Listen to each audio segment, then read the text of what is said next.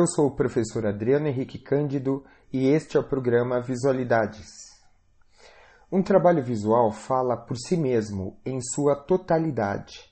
Podemos questionar o trabalho todo, sem dividi-lo em elementos, sem nem nos preocupar com o título.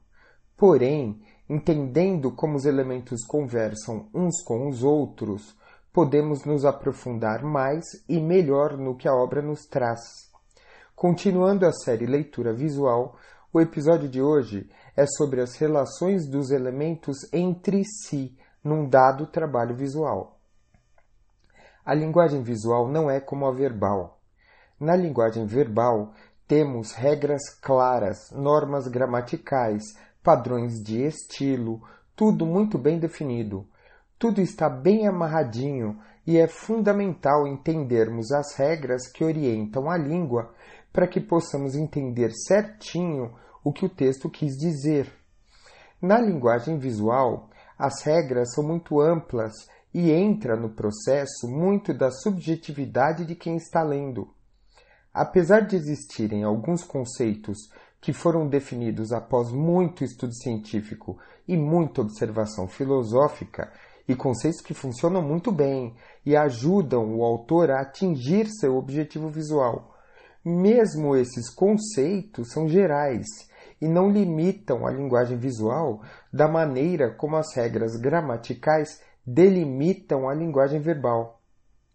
Fiz essa diferença para que vocês entendam que a leitura visual é um processo que envolve muita reflexão pessoal e é, em grande parte, orientado por padrões subjetivos. Podemos e devemos construir uma leitura bem fundamentada e mais aprofundada.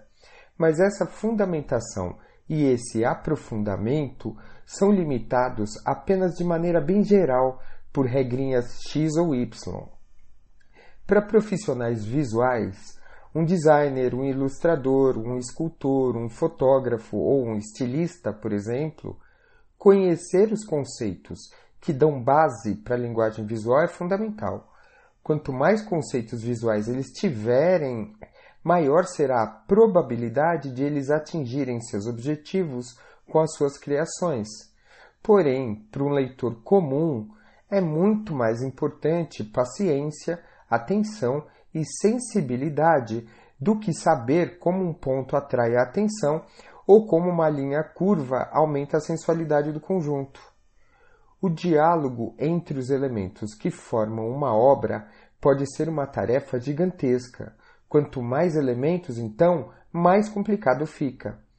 Como nosso objetivo aqui é entender melhor uma visualidade e não escrever um artigo especializado sobre o claro escuro na emoção do quadro, vamos abordar a questão com leveza, procurando nos divertir com a conversa entre os elementos.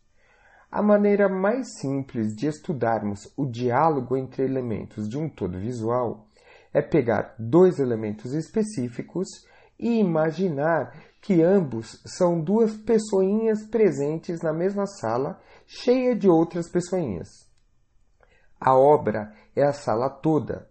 Os elementos são as pessoas na sala. Como essas duas pessoinhas estão se relacionando? Uma está olhando para a outra? Elas estão se falando, se ignorando? Elas combinam uma com a outra? Está parecendo que elas se atraem, se completam, ou se repelem e se odeiam? A presença de uma torna a outra mais forte, mais fraca? A cor de uma se harmoniza com a cor da outra? Se sim, há uma grande força entre elas. Se não, elas podem começar a discutir de repente. Se eliminarmos todas as outras pessoinhas da sala as duas vão conseguir nos contar tudo o que está acontecendo? Uma é maior e mais importante? Qual está em mais destaque, na frente ou no centro da composição? Já conhecemos os significados de cada um dos dois elementos separados, como vimos no, episódio anterior. Então, basta colocarmos a imaginação para funcionar e tentar visualizar como esses elementos se combinam. Por exemplo, Vamos dizer que haja um quadrado vermelho enorme no centro da obra. um quadrado brilhante e chamativo. Bem no cantinho, lá embaixo à direita, tem um ponto verde pequenininho, mas igualmente brilhante. O quadradão exibidão pode estar profundamente incomodado com aquela baratinha verde no canto da imagem, tentando chamar mais atenção que ele. Uma tensão foi criada. A obra total, que poderia representar a força da paixão equilibrada se o quadradão vermelho estivesse sozinho, agora vai ter essa paixão com problemas para se equilibrar, sendo atrapalhada por um pequeno detalhe que não combina com ela. Um pequeno detalhe no dia a dia de um casal como uma discussão boba que acontece todos os dias, um pontinho verde pequeno mas brilhante, pode perturbar seu relacionamento apaixonado de 10 anos, o quadradão vermelho enorme no centro. Eu poderia multiplicar os exemplos infinitamente, mas é muito mais interessante que vocês mesmos façam o exercício com qualquer visualidade que surja diante de vocês. Mesmo relacionando somente dois elementos de um trabalho que tem diversos elementos, sua compreensão do todo vai ficando mais profunda e mais ampla.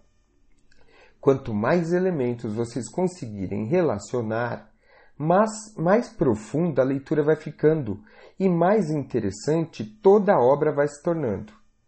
Se eu estivesse dando uma aula para estudantes de publicidade ou de fotografia, eu começaria explicando o significado do ponto, da linha, das figuras geométricas, apresentaria as regras da Gestalt e os princípios da semiótica.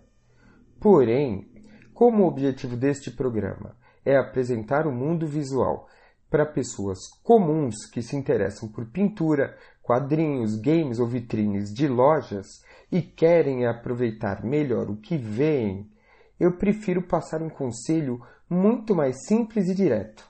Divirtam-se.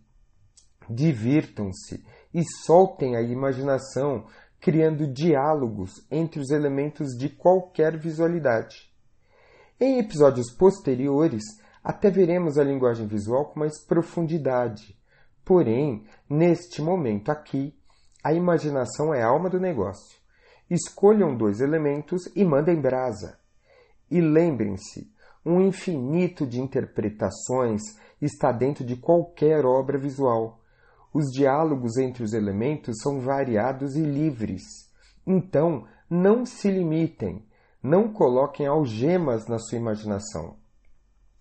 Conhecer o contexto da obra pode ajudar a entender os elementos.